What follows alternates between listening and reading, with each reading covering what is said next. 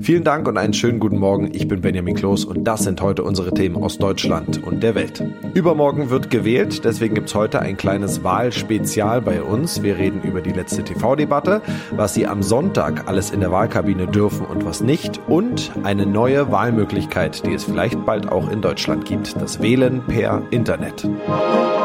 Der Wahlkampf befindet sich auf der Zielgeraden. Am Abend haben sich bei ARD und ZDF die Spitzenkandidaten aller im Bundestag vertretenen Parteien die letzte TV-Debatte geliefert. Es geht darum, die unentschlossenen Wähler für sich zu gewinnen. Laut einer aktuellen Umfrage haben sich mittlerweile fast 75 Prozent schon entschieden, wo sie am Sonntag bei der Bundestagswahl ihr Kreuz machen.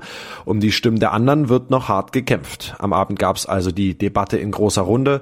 Überraschungen blieben dabei allerdings aus. David Riemer berichtet aus Berlin. Kein Schlagabtausch, vielmehr ein Schlafabtausch. Die Spitzenkandidaten haben sich so gut wie keine Attacken geliefert. Inhaltlich von den Kanzlerkandidaten von Union, SPD und Grünen auch kaum etwas Neues. Das allermeiste wurde bereits in den letzten TV-Triellen runtergebetet. Ebenso was mögliche Koalitionen nach dem Wahlsonntag angeht, der schon bekannte Stand. Die Union mit Kanzlerkandidat Laschet favorisiert ein Jamaika-Bündnis, heißt CDU und CSU zusammen mit FDP und Grünen. Und SPD-Kanzlerkandidat Scholz hat eine rot-grün-rote Koalition wiederholt wiederholt nicht kategorisch ausgeschlossen, also eine Zusammenarbeit der Sozialdemokraten mit Grünen und der Linkspartei. David, wie ist denn der aktuelle Stand der Parteien in der Umfrage? Gibt es da Bewegungen? Also auch bei YouGov liegt die SPD mit äh, 25 Prozent vor der Union, die auf 21 Prozent kommt. An dritter Stelle und damit relativ abgeschlagen liegen die Grünen mit 14 Prozent. Dahinter dann die AfD mit 12, FDP mit 11 und die Linke kommt auf 7 Prozent. Heißt SPD-Kanzlerkandidat Olaf Scholz liegt vor seinem Kontrahenten von der Union Armin Laschet. Mit Platz 3 muss sich Grünen-Kanzlerkandidatin Annalena Baerbock begnügen. Für viele gehört es zu einem Wahlsonntag einfach dazu, der Gang ins nächste Wahllokal. Manche zelebrieren das richtig, ziehen sich schick an und gehen danach mit der ganzen Familie sogar noch was essen. Wir wollen deshalb jetzt mal klären, was in der Wahlkabine eigentlich erlaubt ist und was nicht. Kollege Thomas Bremser über den Wahlknigge. Thomas, im Wahllokal muss ich mich erst ausweisen und bekomme dann meinen Wahlzettel und gehe in die Kabine. Auf was muss ich da achten? Was ist verboten? Ja, zum Beispiel Fotos oder Videos zu machen in der Wahlkabine. Da müssen Influencer jetzt ganz, ganz stark sein. Das Bundeswahlgesetz verbietet das, um das Wahlgeheimnis sicherzustellen und andere nicht zu beeinflussen. Welche Strafen drohen mir denn, wenn ich ein Selfie mache, zum Beispiel in der Wahlkabine? Ja, das ist die Sache. Vermutlich gar keine, wenn ich einfach nur ein Selfie mache, ohne jetzt meinen Wahlzettel mit meinen Kreuzen zu fotografieren. Selbst das kann von Gerichten als nichtig bewertet werden. Aber wenn ich erwischt werde, dann können die Helferinnen und Helfer vor Ort mir den Stimmzettel wegnehmen und ich darf meine Stimme nicht mehr abgeben. Und andersrum, was wäre erlaubt in der Wahlkabine? Grundsätzlich darf ich telefonieren, davon steht nichts in den Wahlgesetzen, aber von außen kann ja niemand erkennen, ob es jetzt nicht vielleicht ein Videotelefonat ist. Darum kann der Wahlvorstand vor Ort von mir verlangen, das Gespräch zu beenden. Ein Dresscode gibt's nicht. Ich kann also in Anzug wählen oder in der Jogginghose. Aber wenn Parteilogos auf meiner Jacke sind, dann müssen die abgedeckt werden, sonst kann der Wahlvorstand mich rausschmeißen. Denn das gilt als politische Werbung und könnte andere beeinflussen beeinflussen. Das gilt auch für Tattoos, falls jemand überhaupt ein Parteilogo als Tattoo hat. Hm, die Wahl ist ja geheim, das heißt, ich muss alleine in die Wahlkabine gehen. Gilt das in jedem Fall?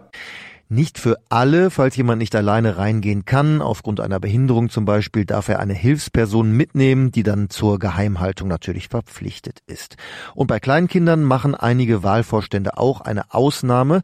Streng genommen gilt aber, bei Kindern ab so eineinhalb Jahren besteht die Gefahr, dass sie etwas ausplaudern, darum müssen die eigentlich draußen bleiben.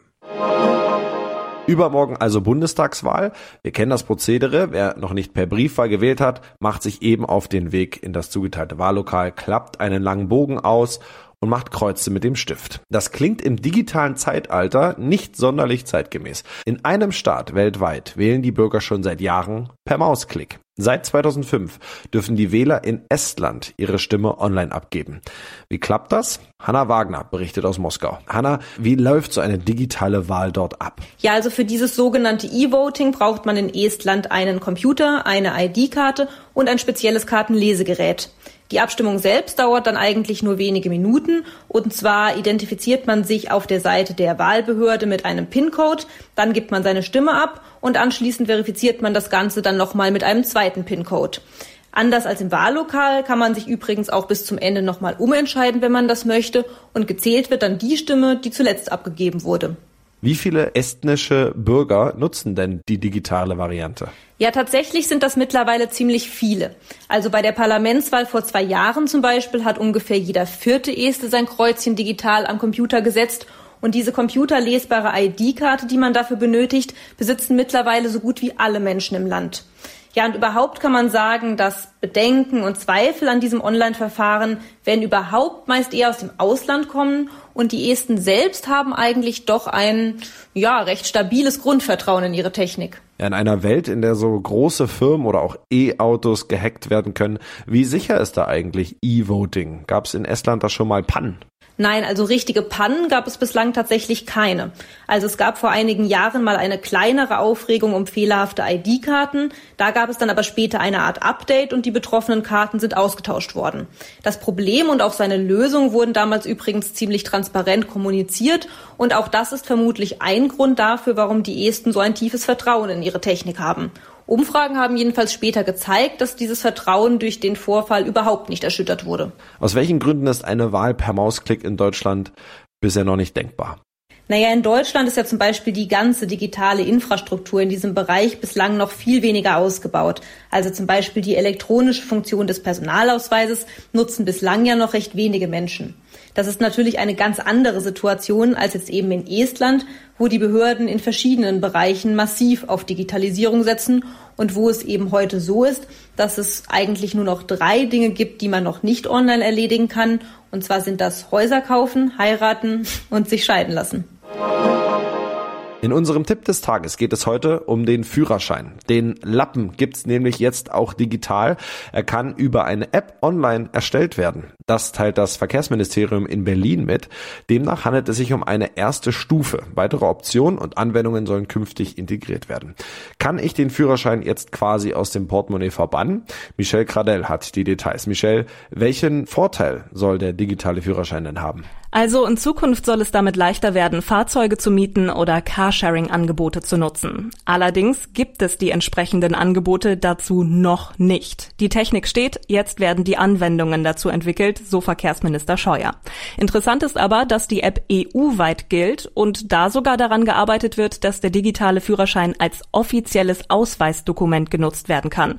Das ist bisher aber auch noch Zukunftsmusik. Trotzdem gibt es die App jetzt und sie heißt ID Wallet. Ja, du hast die App ja schon auf deinem Smartphone. Wie funktioniert das denn? Die App kann für Apple und Android ganz einfach heruntergeladen werden. Bevor irgendetwas dann funktioniert, muss erstmal ein Passwort festgelegt werden und danach gibt es verschiedene Möglichkeiten. Denn in der App kann nicht nur der Führerschein hinterlegt werden, sondern auch der Personalausweis oder ein Impfzertifikat. Ganz so schnell ging das jetzt allerdings doch nicht, denn man braucht einen Perso mit Online-Ausweisfunktion und muss die Ausweis-PIN für das jeweilige Dokument zur Hand haben. Wer die nicht hat, findet in der App ID Wallet aber auch den passenden Link, um die zu beantragen. Und das noch, heute ist Tag des deutschen Butterbrotes. Das klingt jetzt banaler als es ist, denn das Butterbrot ist immerhin neben dem Bier das erste, was Deutsche vermissen, sobald sie das Land verlassen und irgendwo anders leben wollen. Insofern verwundert es nicht weiter, dass beide mit einem jeweils eigenen Ehrentag gewürdigt werden. Im Falle des Brotes allerdings mit einem Sonderfall, den man bundesweit seit 1999 immer am letzten Freitag im September, also Tag des deutschen Butterbrotes, begeht. 2021 ist das somit heute der 24. September. Insofern wünsche ich einen guten Appetit, egal ob hier in Deutschland oder sonst wo auf der Welt. Das war's von mir. Ich bin Benjamin Kloß und wünsche Ihnen noch einen schönen Tag und ein schönes Wahlwochenende. Thank you.